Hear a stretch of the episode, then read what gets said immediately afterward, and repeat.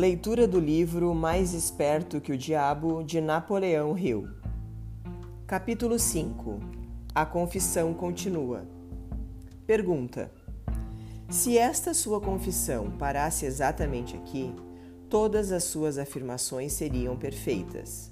Mas felizmente, para milhões de suas vítimas que ganharão a liberdade devido à sua confissão, esta entrevista continuará até que você tenha me fornecido a arma que eventualmente ajudará milhões de pessoas a combaterem a sua dominação através dos seus medos e superstições. Lembre-se, Sua Majestade, a sua confissão recém começou. Depois que eu arrancar de você uma descrição completa de todos os métodos pelos quais você controla as pessoas, eu o forçarei também a dar a fórmula pela qual o seu controle poderá ser quebrado por vontade própria. É verdade que não estarei aqui tempo suficiente para derrotá-lo, mas as palavras publicadas que deixarei serão imortais, porque elas contêm a verdade. Você não teme a oposição de nenhum indivíduo, pois sabe que será por um breve período de tempo, mas teme a verdade. Você tem medo da verdade e nada mais, pois a verdade, lentamente, mas de forma definitiva, vai dar aos seres humanos a liberdade de todos os tipos de medo. Sem a arma do medo, você seria inofensivo e completamente incapaz de controlar qualquer ser humano. Isso é verdadeiro ou falso? Resposta não tenho alternativa senão admitir que o que você disse é verdade. Pergunta: Agora que nos entendemos, vamos em frente com a sua confissão. Mas, antes de nós continuarmos, aproveitarei o tempo para tirar uma dúvida muito pessoal minha. Eu lhe farei apenas uma pergunta e a resposta me trará toda a satisfação que eu quero. Não é verdade que você controla somente as mentes daqueles que se permitiram cair no hábito da alienação? Resposta: Sim, é verdade. Eu já admiti esta verdade uma dúzia ou mais de vezes. Por que você me perturba tanto repetindo esta mesma questão? Pergunta: Há poder na repetição. Eu estou forçando você a repetir os pontos principais da sua confissão de muitos modos diferentes e tantos quantos possíveis, de tal forma que as suas vítimas possam ler esta entrevista e determinar a sua profundidade pelas suas próprias experiências com você. Esse é um dos meus pequenos truques. Você aprova o meu método? Resposta você não poderia estar preparando uma armadilha para mim com o objetivo de conseguir algo mais poderoso. Ou poderia? Pergunta. Estou fazendo as perguntas e você está respondendo. Vá em frente e agora confesse, porque você não tem poderes suficientes para me parar de fazê-lo confessar. Quero a sua confissão para ajudar e confortar todas as suas vítimas, as quais eu intenciono libertar do seu controle, no exato momento em que elas lerem a sua confissão. Resposta: Estou sem poderes para influenciar ou controlar você, simplesmente porque você encontrou o principal segredo para o meu reino você sabe que existo somente nas mentes das pessoas que possuem medos. Você sabe que controlo somente os alienados que se negam a usar as suas próprias mentes. Você sabe que o meu inferno é aqui mesmo na Terra, e não no mundo que vem após a morte. E você também sabe que os alienados fornecem todo o fogo que eu uso no meu inferno. Você sabe que sou um princípio ou forma de energia que expressa o lado negativo da matéria ou da energia, e que não sou uma pessoa com um garfo e um rabo pontudo. Você tornou-se o meu mestre porque superou todos os seus medos. Por último, você sabe que pode liberar todas as vítimas humanas que contatar. E esse conhecimento definido é que fará o maior estrago na minha estratégia de dominação. Não consigo controlá-lo, porque você descobriu a sua própria mente e assumiu o controle dela. Até aí, Senhor humano, esta confissão deverá alimentar a sua vaidade até um ponto crítico. Pergunta: Este último dardo foi desnecessário. O tipo de conhecimento que utilizei para superar você não se autocontamina com a indigência vulgar da vaidade. A verdade, sim, esta é a única coisa no mundo que consegue manter-se acima de qualquer coisa. Agora vamos continuar com a sua confissão. O que há de errado com o princípio da bajulação? Você usa ou não? Resposta: Se eu uso, obviamente. A bajulação é uma das minhas armas mais úteis. Com este instrumento mortal, eu fisgo os peixes grandes e os pequenos. Pergunta: A sua admissão me interessa. Vá em frente agora e me conte como faz o uso da bajulação. Resposta: Eu faço uso dela de tantas formas que é difícil saber por onde começar. Estou avisando antes de eu responder em detalhes, que se você publicar as minhas respostas, você trará para si mesmo uma avalanche de ridicularidades na sua própria cabeça. Pergunta: Eu assumirei a responsabilidade. Prossiga. Resposta: Bem, devo admitir que você encontrou o maior segredo de como converto as pessoas para o hábito da alienação. Pergunta: Esta é uma admissão considerável. Vá em frente com a sua confissão e não desvie do assunto da bajulação, sem mais conversas colaterais e sem mais enrolações neste momento. Me conte tudo sobre como você usa a bajulação para ganhar o controle sobre as pessoas. Resposta: a bajulação é uma isca de valor incomparável a todos aqueles que desejam ganhar o controle sobre as, sobre as outras pessoas. Ela carrega em si qualidades atrativas para outras pessoas porque opera através de duas das mais comuns das fraquezas humanas: a vaidade e o egocentrismo. Há certa quantia de vaidade e egocentrismo em todas as pessoas. Em algumas pessoas, essas qualidades são tão salientes que elas literalmente servem como uma corda pela qual alguém pode amarrar-se.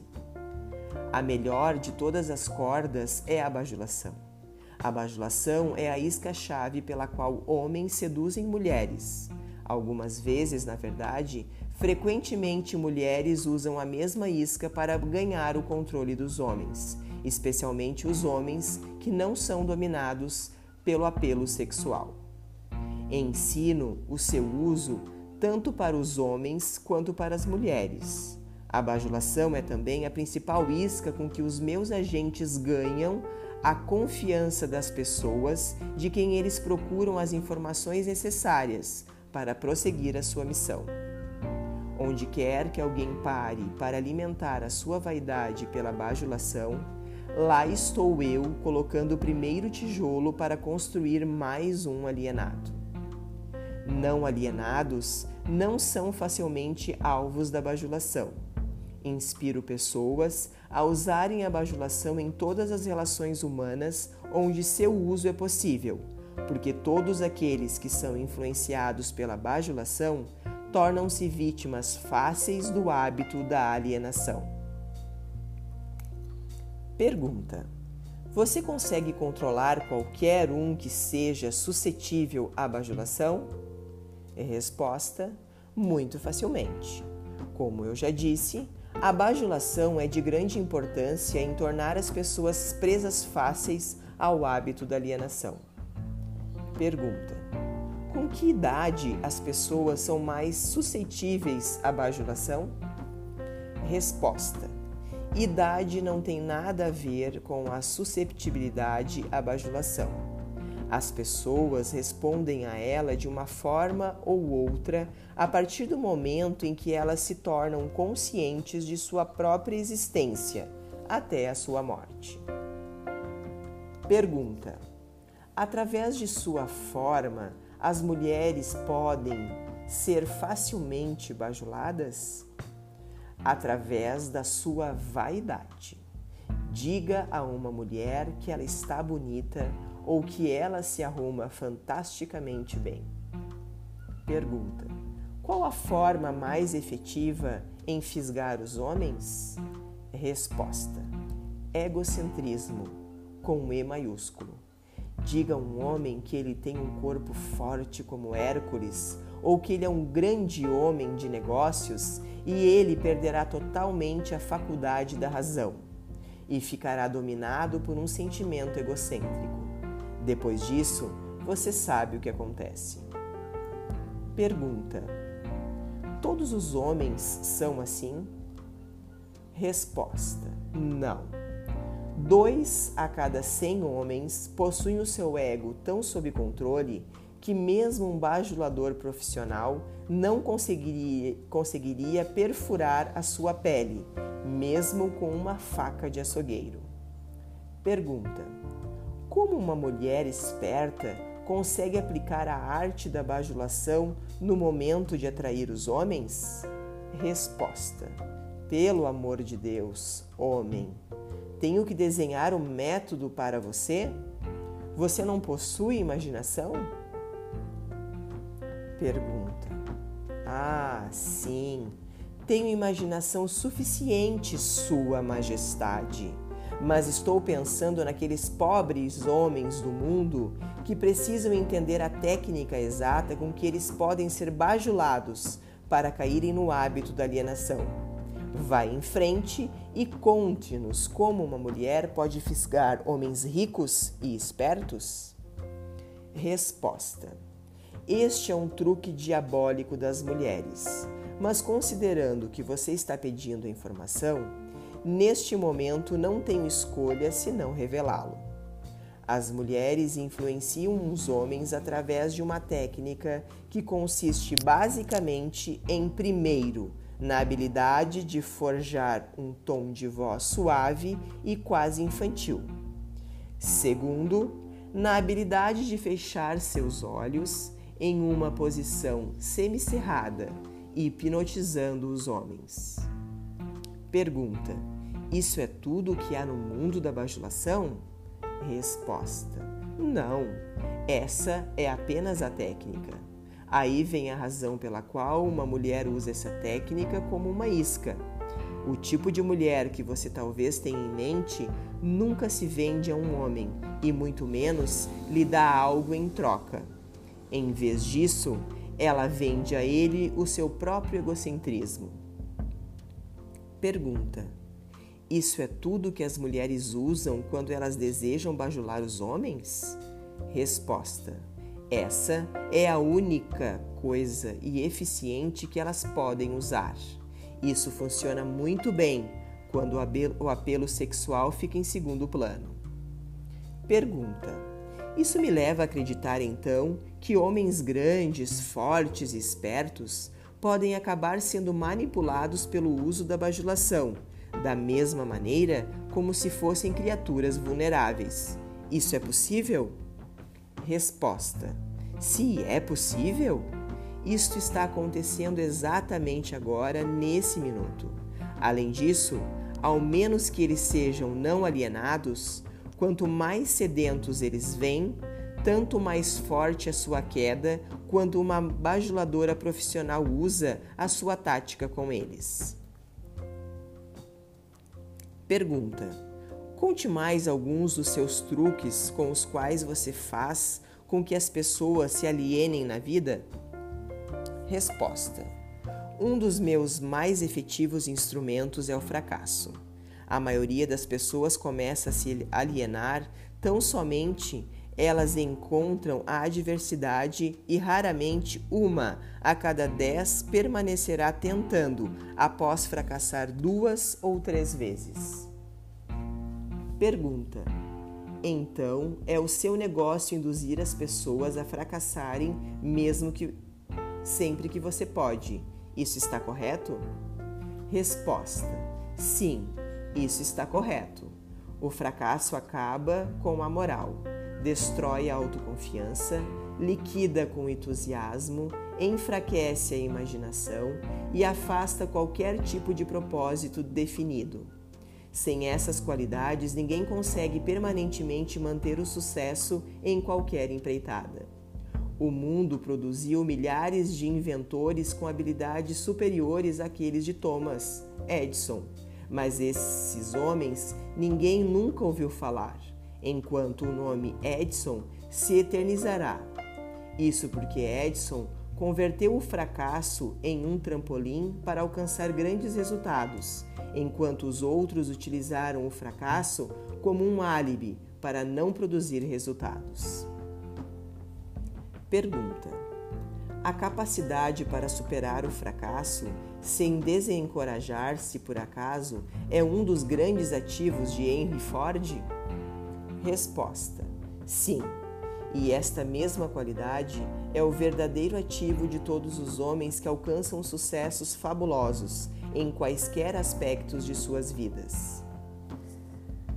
Pergunta: esta afirmação é muito generalista, Sua Majestade. Você não desejaria modificá-la ou reduzi-la um pouco para ter mais precisão? Resposta: Nenhuma modificação é necessária, porque essa afirmação não é tão vasta. Pesquise com precisão as vidas de homens e mulheres que alcançam sucessos duradouros e você achará, sem exceção, que o sucesso deles ocorreu na exata proporção da extensão do fracasso que eles conseguiram superar. A vida de cada pessoa bem-sucedida clama por uma das maiores verdades que a maior parte dos filósofos já sabia. Cada fracasso traz junto de si a semente de um sucesso equivalente. Mas a semente não germinará e crescerá sob a influência de um alienado. Ela se abre para a vida somente quando está nas mãos de alguém que reconhece que a maior parte dos fracassos são somente derrotas temporárias e que nunca, sob nenhuma hipótese, aceita a derrota como uma desculpa para alienar-se. Pergunta: Se estou entendendo corretamente, você está afirmando que existe virtude no fracasso. Isso não me parece razoável. Por que você tenta induzir as pessoas a fracassarem se há virtude no fracasso? Resposta: Não há inconsistência nas minhas afirmações. O que parece ser inconsistência, na verdade, é a falta de entendimento. O fracasso é uma virtude somente quando ele não leva uma pessoa a desistir de tentar e começar a alienar-se. Induzo tantas pessoas quantas eu posso a fracassarem e tantas vezes quantas posso, pela simples razão de que raramente um em cada dez mil permanecerá tentando após cair duas ou três vezes. Não estou preocupado com os poucos que convertem os fracassos em alavancas para o sucesso, porque de qualquer forma eles pertencem à minha oposição. Eles são não alienados e por isso estão fora do meu alcance. Pergunta: A sua explicação clareia o assunto. Agora vá em frente e me conte alguns de seus outros truques, através dos quais você induz as pessoas a se alienarem. Outro dos meus mais efetivos truques é conhecido para você como propaganda. Esse é o instrumento de maior valor para mim ao fazer com que pessoas matem umas às outras sob o disfarce da guerra. As espertezas desse truque consiste basicamente pela sutileza com a qual eu uso. Misturo propaganda com notícias do mundo. Ensino isso em escolas públicas ou privadas. Vejo que a propaganda sempre acha o seu caminho no púlpito. Coloco cor nos filmes animados com ela, faz com que ela entre em cada casa onde tem um rádio ligado, faz com que ela esteja nos quadros negros, jornais e programas de rádio. Eu a espelho em todos os lugares onde as pessoas trabalham e fazem negócios. Uso a propaganda para encher as salas dos tribunais das varas de família, principalmente quando se trata de divórcio. Também faço com que a propaganda sirva para destruir os negócios e a indústria. Na verdade, a propaganda é o meu principal instrumento para iniciar as corridas aos bancos. Meus propagandistas cobrem um mundo de forma tão eficaz e tão completa que consigo iniciar epidemias de doenças, incitar os líderes para a guerra ou fazer com que os negócios entrem em pânico, sem ninguém saber por quê nem onde começou. Pergunta: Se você consegue fazer tudo o que você diz conseguir fazer com a propaganda, não é difícil de imaginar porque temos tantas guerras e crises econômicas. Dê-me uma descrição simples do que você quer dizer com o termo propaganda. Apenas diga o que é e como ela trabalha. Desejo saber particularmente como você faz com que as pessoas se alienem através do uso deste instrumento diabólico. Resposta: Propaganda é qualquer instrumento, plano ou método pelo qual as pessoas podem ser influenciadas sem saber que estão sendo influenciadas, ou até mesmo a fonte desta influência. Propaganda é usada nos negócios com o principal objetivo de desencorajar a concorrência.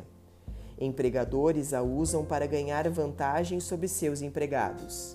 Os empregados retalham usando a propaganda para ganhar vantagem sobre os seus empregadores. Na verdade, ela é usada tão universalmente através de uma técnica tão bonita e delicada que, mesmo quando é detectada, ela parece inofensiva. Pergunta: eu suponho que alguns de seus garotos, neste exato momento, estão engajados em preparar as mentes dos americanos para se alienarem para aceitar alguma forma de ditadura. Conte-me como eles trabalham? Resposta: Sim. Milhões de meus garotos estão preparando os americanos para se tornarem Hitler, hitlerizados. Meus melhores garotos estão trabalhando através da política e da organização dos trabalhadores. Nós temos a intenção de assumir o país por meio de eleições, em vez de armas. Os americanos são tão sensíveis que eles jamais aceitariam o choque de ver a sua forma de governo modificada, com a ajuda de armas ou tanques de guerra. Então, os nossos garotos da propaganda estão servindo a eles uma dieta que eles engolirão, preparando uma luta entre empregadores e empregados e fazendo com que o governo se volte contra a indústria e o comércio. Quando a propaganda tiver feito seu trabalho por completo, um dos meus garotos servirá como um ditador, e os nove velhos da sua Suprema Corte, com suas tolas noções de Constituição, partirão. Todos terão emprego ou serão alimentados a partir dos cofres do governo. Quando as barrigas dos homens estão cheias, eles alienam-se livremente com aqueles que lhes dão de o que comer. Homens famintos saem do controle. Pergunta: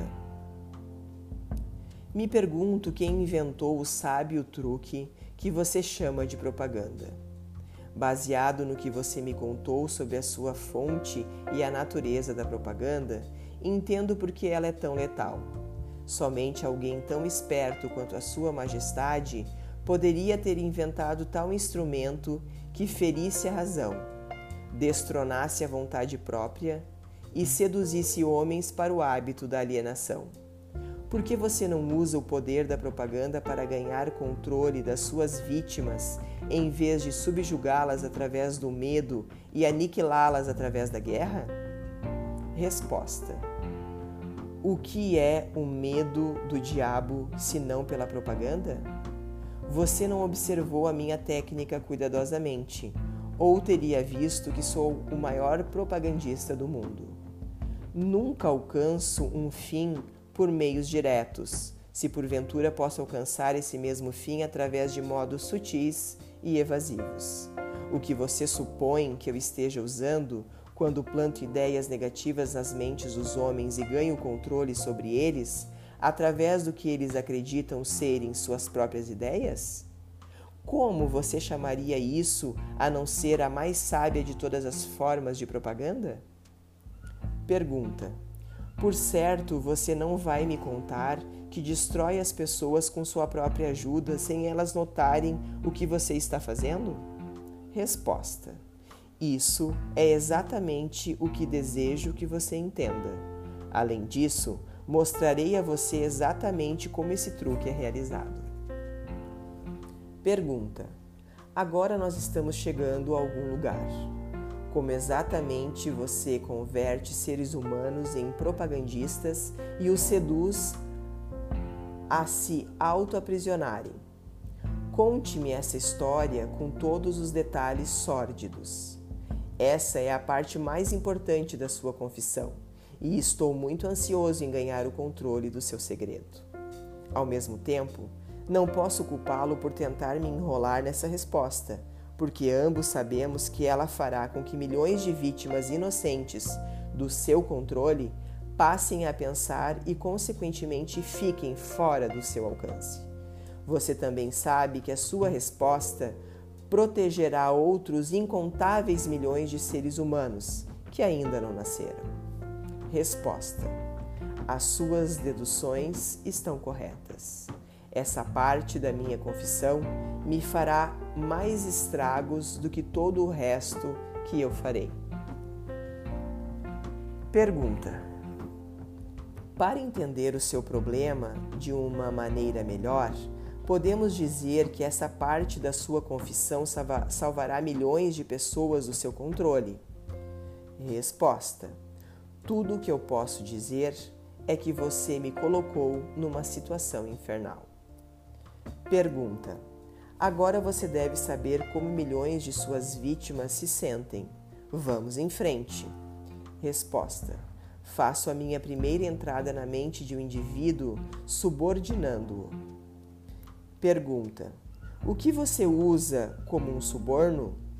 Resposta: Uso muitas coisas, todas elas coisas, coisas prazerosas que os indivíduos cobiçam Usa o mesmo tipo de propina que indivíduos usam quando subornam um ao outro, isto é, uso como suborno as coisas que a maioria das pessoas quer.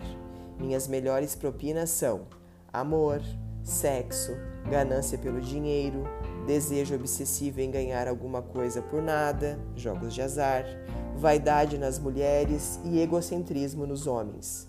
Desejo ser mestres dos outros, desejo por tóxico e narcóticos, desejo pela autoexpressão através de palavras e atos, desejo de imitar outros, desejo pela perpetuação da vida após a morte, desejo de ser um herói ou uma heroína, desejo por alimento físico. Pergunta: Essa é uma lista muito interessante de subornos, Sua Majestade. Você usa outros? Resposta: Sim, muitos outros, mas esses são meus favoritos. Através da combinação de algum deles, consigo entrar na mente de qualquer ser humano, independentemente da idade, e consigo permanecer em possessão de sua mente até a sua morte.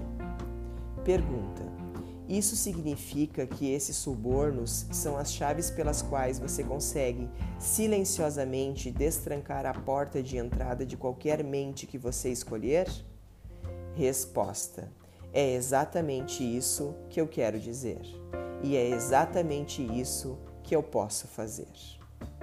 Pergunta: O que acontece quando você entra na mente de uma pessoa que ainda não está no hábito da alienação? Mas pertence à classe dos 98% dos seres humanos que são alienados em potencial? Resposta: Trabalho imediatamente para ocupar o máximo que eu conseguir da mente dessa pessoa. Se a maior fraqueza desse indivíduo é o desejo por dinheiro, começo a jogar moedas na frente dele, claro, falando em sentido figurado. Intensifico o seu desejo e o induzo a perseguir o dinheiro com todas as suas forças. Então, quando ele chega perto do momento de abocanhar o dinheiro, eu simplesmente tiro-o da sua frente. Esse é um velho truque meu. Depois de esse truque ter sido repetido algumas vezes, o pobre infeliz desiste e se entrega. Aí então eu tomo conta de um pouco mais de espaço da sua mente e acabo por preenchê-lo com o medo da pobreza. Esse é um dos melhores preenchedores de mente que eu tenho. Pergunta: Sim, admito que o seu método é muito inteligente. Mas o que acontece se a vítima por acaso enganar você e conseguir pôr as suas mãos em um monte de dinheiro? Você não consegue preencher a sua mente com o medo da pobreza, consegue? Resposta: Não, não consigo.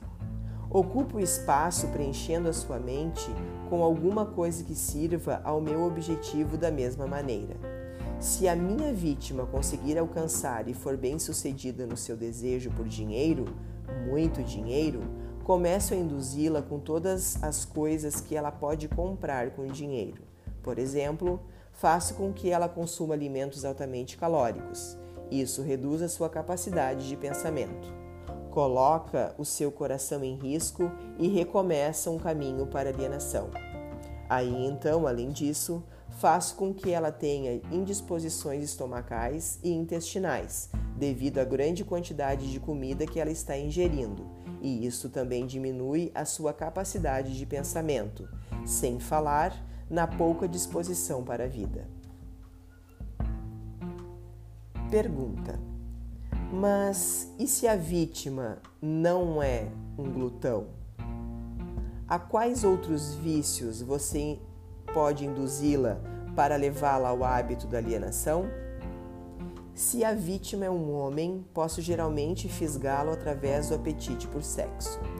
Autoindulgência em sexo faz mais homens caírem no hábito da alienação e fracassarem do que todas as outras causas combinadas. Pergunta: Quer dizer então que comida e sexo são duas de suas iscas mais certeiras? Isso está correto? Resposta: Sim. Com estes dois atrativos posso tomar conta da maioria das minhas vítimas. Junto com essas está o desejo por dinheiro. Pergunta: Eu estou começando a pensar que a riqueza é mais perigosa do que a pobreza se é que se pode acreditar na sua história. Resposta: Bem, isso tudo depende de quem tem a riqueza e como ela foi adquirida. Pergunta: O que tem a ver a maneira com que o dinheiro foi adquirido com o fato de ele ser uma bênção ou uma maldição? Resposta: Tudo. Se você não acredita em mim, Dê uma olhada naqueles que adquirem grandes quantias de dinheiro de forma abrupta, sem tempo suficiente para ganhar sabedoria de como lidar com ele. Tendo feito isso, observe atentamente como eles usam o dinheiro. Por que você supõe que os filhos dos homens ricos raramente conseguem grandes realizações tal como seus pais? Eu lhe contarei o porquê. É porque eles foram privados da autodisciplina, que vem do fato de ter que trabalhar pelo dinheiro. De também, dê também uma olhada no histórico de artistas do cinema ou atletas que num piscar de olhos acham-se rodeados de fortunas e de uma hora para outra são venerados como heróis pelo público. Observe o quão rapidamente eu consigo penetrar as suas mentes, principalmente através do sexo, dos jogos de azar, da comida e do álcool. Com esses vícios, eu consigo pegar e controlar mesmo as maiores e melhores pessoas, tão logo elas colocam as mãos em grandes quantias de dinheiro. Pergunta: E o que você tem a dizer sobre aqueles que adquirem o dinheiro lenta e paulatinamente, prestando alguma forma de serviço útil?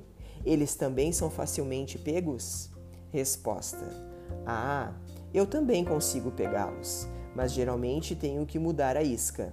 Alguns deles querem uma coisa e outros querem outras coisas. Meu objetivo é mais bem alcançado onde consigo fazê-los querer algo que eles desejam muito mas embrulho esse pacote como se fosse algo que eles não quisessem. O que eu dou a eles é algo definitivo que os faz alienados. Você entende como eu trabalho? Pergunta: O seu trabalho é muito inteligente. Você atrai as pessoas através dos seus desejos naturais e aí então coloca o seu veneno mortal bem no âmago desses desejos, sempre que você pode. Resposta: Agora você está começando a entender. Como você pode ver de forma figurada, pode-se dizer que eu coloco o início e o fim contra o meio. Pergunta: De tudo que você diz, pude entender que você não consegue induzir um não alienado a ajudá-lo a ganhar o controle da sua mente com esses tipos de subornos. Isso está correto? Resposta: isso é exatamente correto. Posso e também me interesso em dar propinas a todos os não alienados, porque uso como suborno as coisas que todas as pessoas naturalmente desejam. A diferença é que o não alienado assemelha-se a um peixe que rouba a isca do anzol, mas recusa-se a ser fisgado. O não alienado tira da vida o que quer que ele queira mas ele o faz nos seus próprios termos. O alienado tira o que quer que ele consiga da vida, mas tudo que ele tira, ele consegue nos meus termos. Por analogia, pode-se dizer de uma outra forma que o não alienado pega dinheiro emprestado de um banco legítimo, se ele realmente quer, e paga uma taxa de juros decente. O alienado dirige-se a um agiota empenha o seu relógio e paga uma taxa de juros suicida pelo seu empréstimo. Pergunta: Então eu concluo, por todas as suas afirmações, que no final das contas as suas mãos estão de alguma forma ligadas em todas as misérias e problemas das pessoas, mesmo que a sua presença não seja visível? Resposta: Todos os meus trabalhadores que trabalham contra a vontade são, na verdade, os meus melhores operários.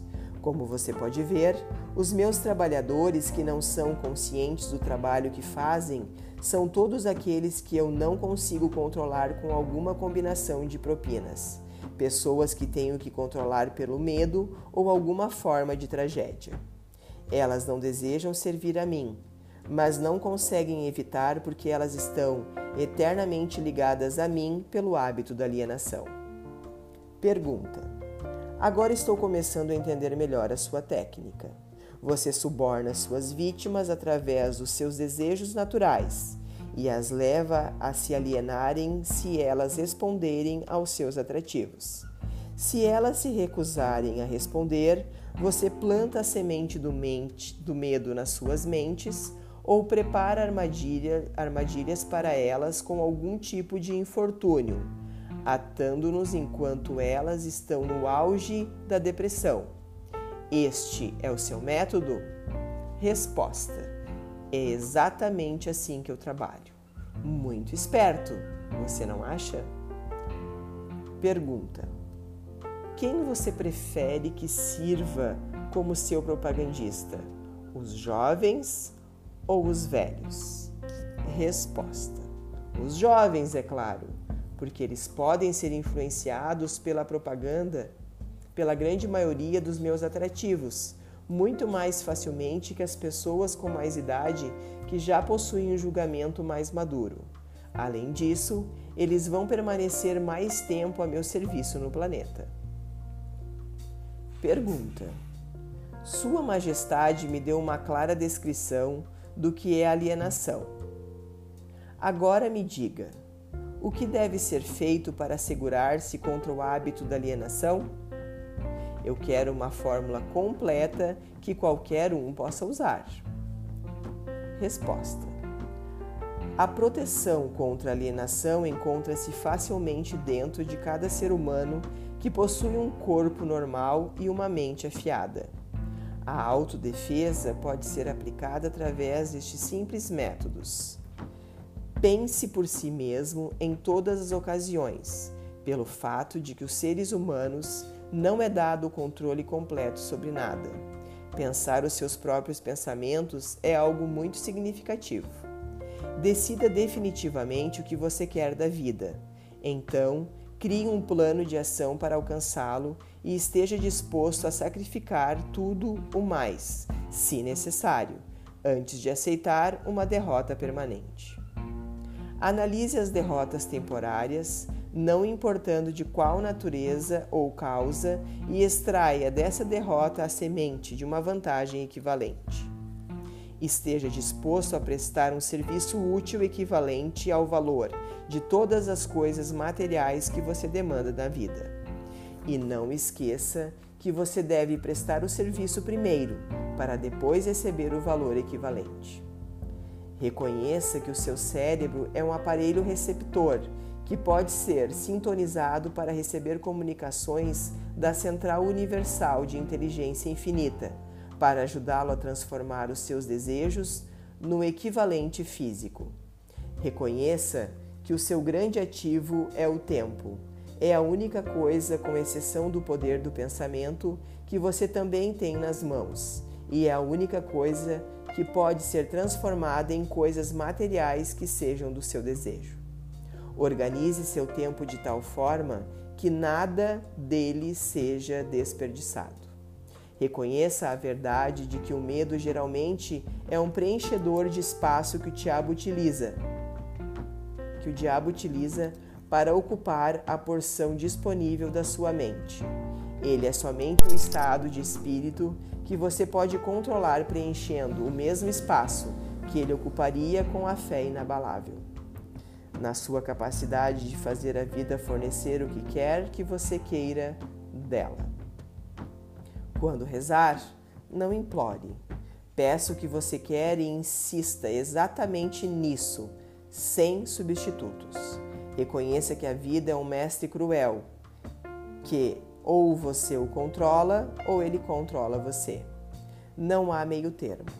Nunca, nunca aceite da vida qualquer coisa que você não queira. Se aquilo que você não quer temporariamente vem à força para você, você pode recusar em aceitá-lo na sua mente e isso abrirá espaço para você trazer as coisas que você realmente quer. Por último, lembre-se de que seus pensamentos dominantes atraem através de uma lei definitiva da natureza pela rota mais conveniente e curta a sua contrapartida física. Seja extremamente cuidadoso com o foco dos seus pensamentos. Pergunta: esta lista me parece muito impositiva. Dê uma simples forma combinando todos os 10 pontos que você mencionou. Se você tivesse que combinar todos os 10 pontos em somente um, qual deles seria? Resposta: Seja definido em tudo o que você quer e nunca deixe pensamentos não acabados na mente. Forme o hábito de alcançar decisões definidas em todos os assuntos e áreas da sua vida. Pergunta: Pode o hábito da alienação ser quebrado? Ou ele se torna permanente uma vez tendo sido formado? Resposta: O hábito pode ser quebrado se a vítima tiver força de vontade suficiente, considerando-se que leva tempo para conseguir. Existe um ponto de ruptura em que o hábito nunca mais pode ser quebrado. Além desse ponto, a vítima torna-se minha. Ele se parece com uma mosca que foi pega numa teia de aranha. Ela pode lutar, mas não consegue desvencilhar-se.